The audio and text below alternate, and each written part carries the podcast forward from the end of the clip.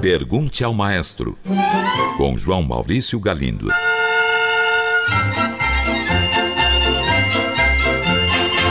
Olá, amigos.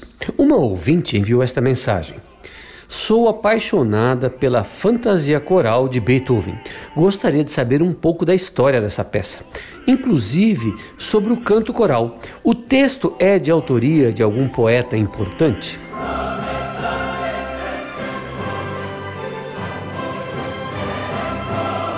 Caro ouvinte, segundo o musicólogo Hartmut Becker, a história dessa obra é a seguinte. Beethoven havia conseguido programar um concerto para o dia 22 de dezembro de 1808, em que seriam estreadas duas de suas sinfonias, as de número 5 e 6.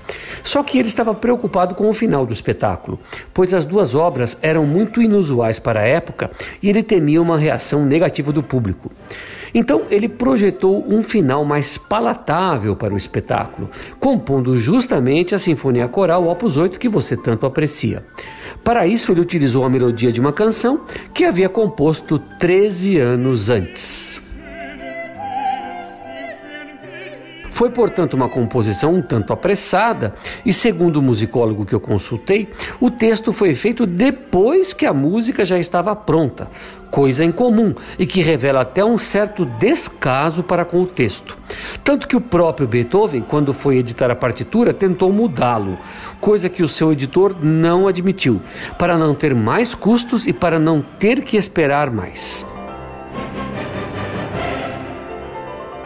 Concluindo, nem se sabe ao certo quem foi o autor do texto dessa obra. Um ouvinte pergunta: Sei que o professor de Wolfgang Amadeus Mozart foi seu próprio pai, Leopold Mozart. E ouvi falar que o mesmo aconteceu com Beethoven. Isso é verdade? Ele teve outros professores além do pai? Caro ouvinte, é verdade, o pai de Ludwig van Beethoven, Johann Beethoven, começou a ensinar música ao seu filho quando ele estava com 5 anos de idade. A analogia que você fez é correta, pois Johann queria fazer de seu filho, que era muito talentoso, um novo menino prodígio, como Mozart havia sido. Contudo, Johann Beethoven não foi o único professor de Ludwig. Aos 11 anos, ele passou a ter aulas de cravo com um músico chamado Christian Niffe, um dos melhores professores da época, que além de lhe ensinar a tocar um instrumento, expandiu seus conhecimentos musicais. Com 21 anos de idade, Beethoven mudou-se para Viena e procurou ter aulas com o maior compositor de então, Joseph Haydn. A relação entre eles não foi das melhores, pois Haydn viajava muito, estava sempre ausente, além do que Beethoven não gostava dele como professor procurou então Antônio Salieri, uma grande celebridade da época, com quem teve uma relação bem mais proveitosa, principalmente no sentido de conhecer o estilo musical italiano.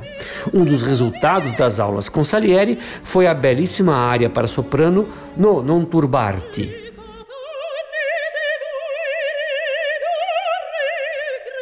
Beethoven também teve aulas com Johann Albrechtsberger, compositor e organista, que era mestre de capela de uma grande igreja em Viena e um grande erudito.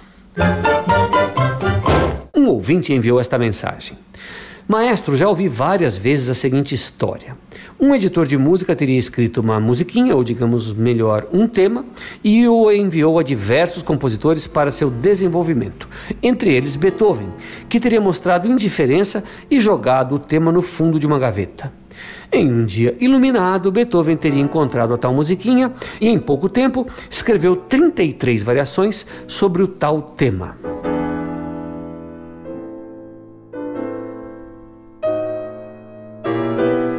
Pergunto então: essa história é verdadeira? Por que variações e não arranjos ou improvisos? Caro ouvinte, a história é verdadeira sim. E o que o tal editor propôs foi escrever especificamente variações sobre o tema. Foi isso que ele pediu. E Beethoven resolveu fazer o que havia sido pedido. Beethoven poderia ter feito improviso sobre o tal tema? Sim mas eles teriam se perdido no espaço-tempo, porque naquela época o improviso era uma coisa criada na hora, no momento e depois esquecida. Era uma criação musical feita na frente de uma plateia que, em geral, ficava fascinada com a capacidade de improvisar do compositor. Depois que esse improviso acabava, ele nunca mais seria ouvido, porque naquela época não havia como gravá-los. Nós sabemos que os músicos da época improvisavam porque isso ficava registrado em cartas ou artigos de jornal. Por exemplo, o Sr. Mozart fez improvisos impressionantes na casa do Barão Fulano. Mas como soavam esses improvisos exatamente, jamais saberemos. Muito bem, nosso ouvinte ainda pergunta: por que não arranjos em vez de variações? Porque arranjos são modificações que se fazem em músicas completas, com começo, meio e fim. Um tema como este que foi proposto a Beethoven é algo muito pequeno, é um embrião de uma obra maior.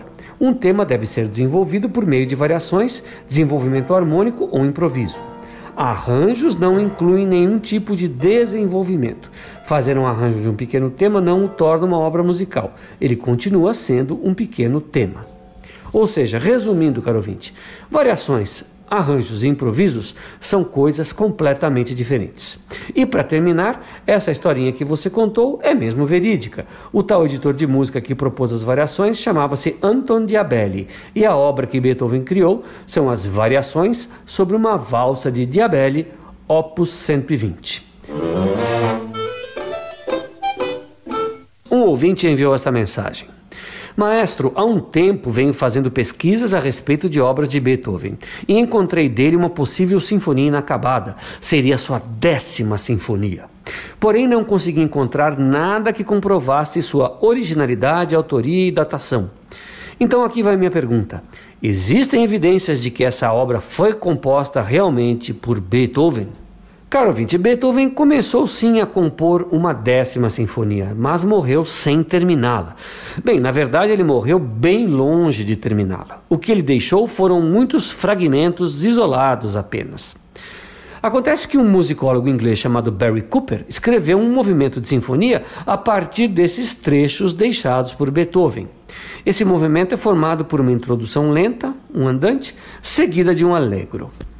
Ele foi até gravado pela Sinfônica de Londres. Para escrever este movimento de sinfonia, Cooper, além de 50 fragmentos musicais, consultou documentos da época de Beethoven, como cartas e os seus cadernos de anotações. Cooper é um musicólogo muito sério, especialista em Beethoven, mas não dá para dizer que se trata mesmo da décima sinfonia do grande mestre alemão. Devemos considerá-la, na melhor das hipóteses, uma obra a quatro mãos duas de Beethoven e duas de Cooper. É isso aí, um grande abraço e até o próximo programa. Pergunte ao maestro. Envie sua pergunta para o e-mail pergunte@culturafm.com.br ou pelo telefone 2182 3222. Cultura FM de São Paulo.